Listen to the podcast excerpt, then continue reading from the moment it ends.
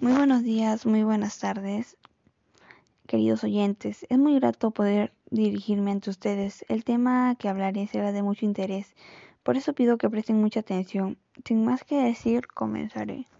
El tema es el buen vivir y una buena convivencia en nuestra comunidad.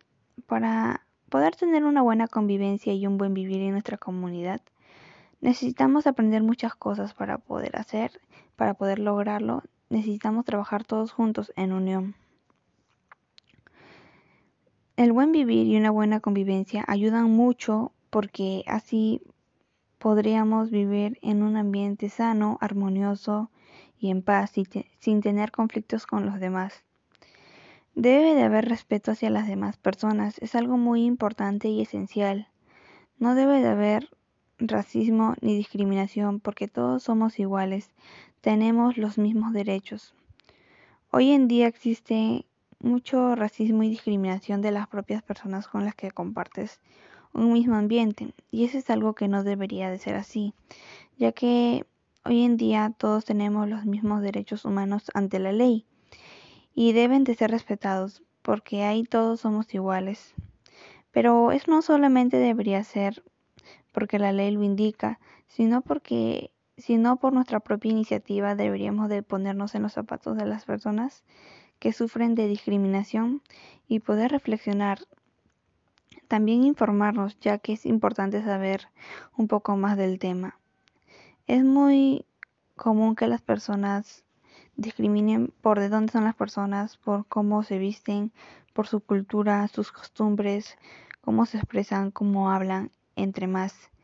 Y eso está mal porque nadie es menos, todos somos iguales, más bien nos deberíamos de sentir orgullosos por la gran diversidad de personas, culturas, costumbres que existen en, en nuestras comunidades y en todo el Perú.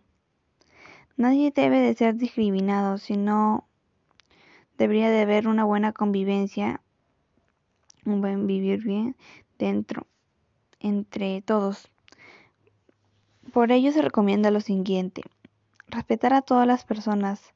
Debe de haber comunicación entre todos. No debe de haber rechazo hacia alguna, sino hacia alguna persona. Sino se debe de apoyar. Ser solidarios. No juzgar a nadie. Hacer actividades en conjunto. Bueno, en conclusión debemos de, de estar más unidos, convivir todos y aprender a no discriminar ni ser racista, sino a respetarse entre todos como unos buenos hermanos.